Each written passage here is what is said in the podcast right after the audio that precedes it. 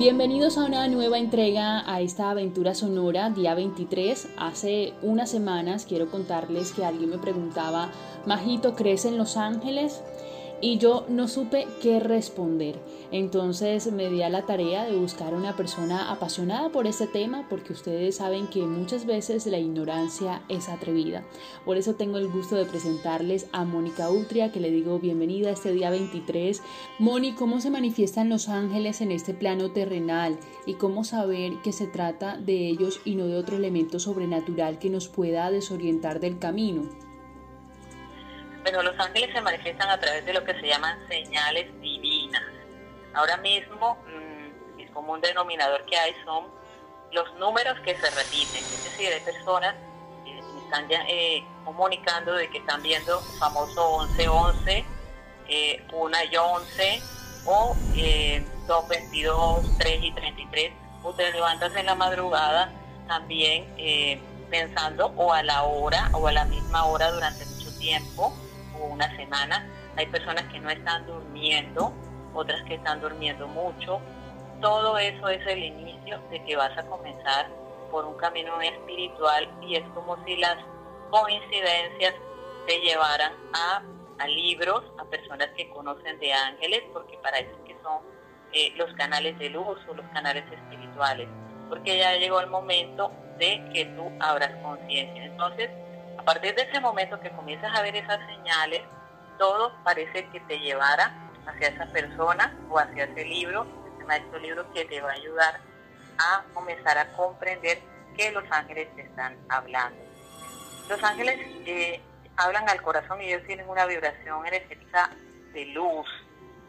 A veces hay personas que confunden esto con seres de oscuridad, pero quiero decirte que todo depende del grado de frecuencia en el que tú vibres, porque si tú eres una persona que no eres de luz porque estás vibrando en la polaridad negativa, entonces es un poquito difícil de que te sintonices con estos maravillosos seres que tienen una frecuencia vibratoria alta.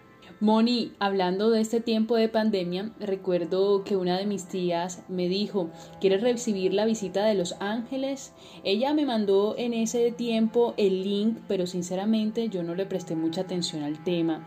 ¿En qué consiste esa visita de los ángeles y crees que muchas personas la recibieron en estos momentos de pandemia? Claro que sí. Te cuento que nosotros vivimos en, un planeta de libre albedrío, o sea, tienes tú eh, que dar permiso para que llegue el ángel guardián. Recuerda que ellos son mensajeros divinos y no pueden interferir en asuntos humanos a no ser que tú los invites a llegar a tu vida. Entonces, cuando tú, digamos, en esta comparación o en esta situación de que invitemos a los ángeles o te envío a los ángeles, es una manera metafórica de dar permiso para que lleguen a tu casa eh, cualquiera de los ángeles que tú hayas invocado. Por ejemplo, el ángel de la salud quiero que llegue o los siete arcángeles. Entonces simplemente es como dar un permiso para que ellos lleguen a tu casa y te ayuden en lo que tengan que ayudar. Cuando este llamado, cuando esta bienvenida se hace desde el corazón, entonces tú estás abriendo la puerta al mundo angelical. Todo, todo, absolutamente todo se hace desde el corazón.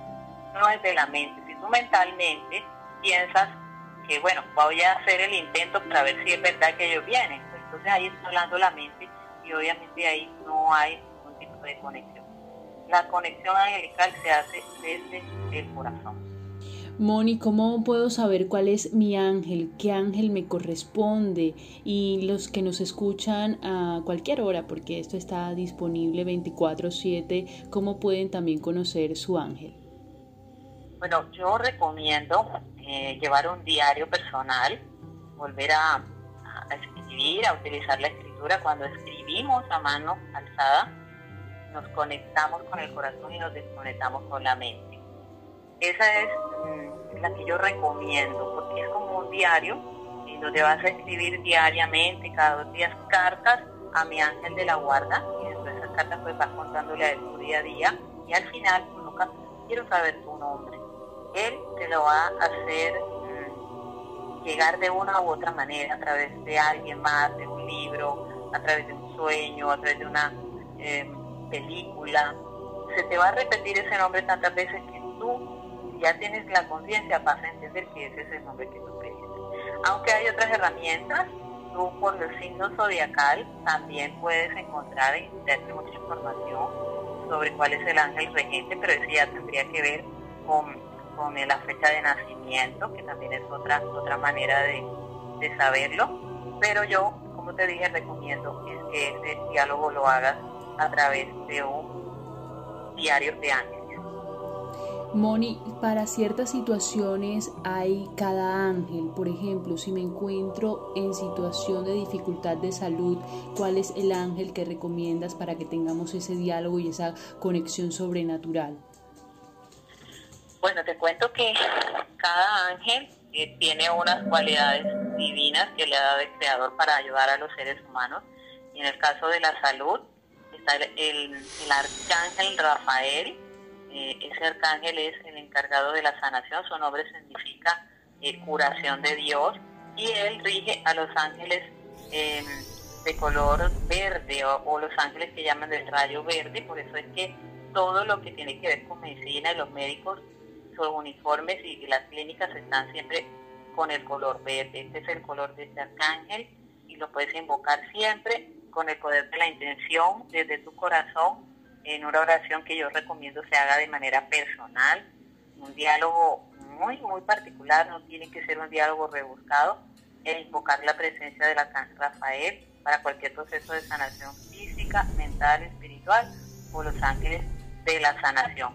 También dentro de eso está el llamado ángel de la salud, que también lo puedes llamar eh, de distintas maneras, pero es el mismo ángel si me encuentro en una situación emocional, en, una, en un tema de amorío, ¿qué es, ¿cuál sería el ángel que me recomiendas acudir?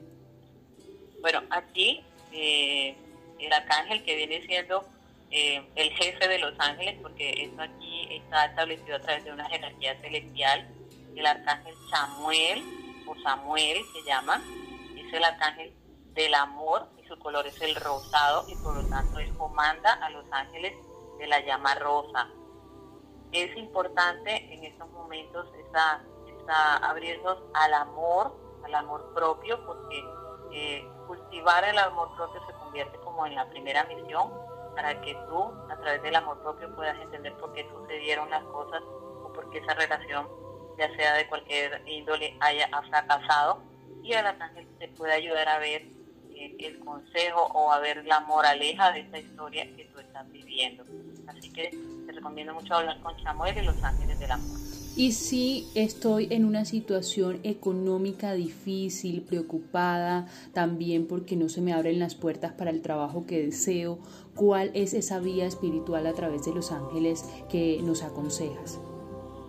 Bueno, está el arcángel de Uriel, color es el color naranja, anaranjado, son los de anaranjados que son los colores de la tierra, él comanda los ángeles del suministro y la abundancia. Es importante en este tiempo sentirnos conectados a la tierra, porque la tierra eh, es la que nos provee de alimentos y por lo tanto está relacionada a la, a la alimentación y a todos los medios que necesitamos para nuestra supervivencia aquí en, esta tierra. Entonces, Uriel lo puedes invocar también junto a los ángeles de la abundancia para que te ayuden a comprender en este tiempo, eh, quitar mentalidad de carencia, de pobreza, porque a veces el tema más que todo tiende a ser de creencia, eh, de pobreza o de carencias. Entonces, ese es el trabajo principal que hay que hacer para que estos ángeles se puedan traer aquello que,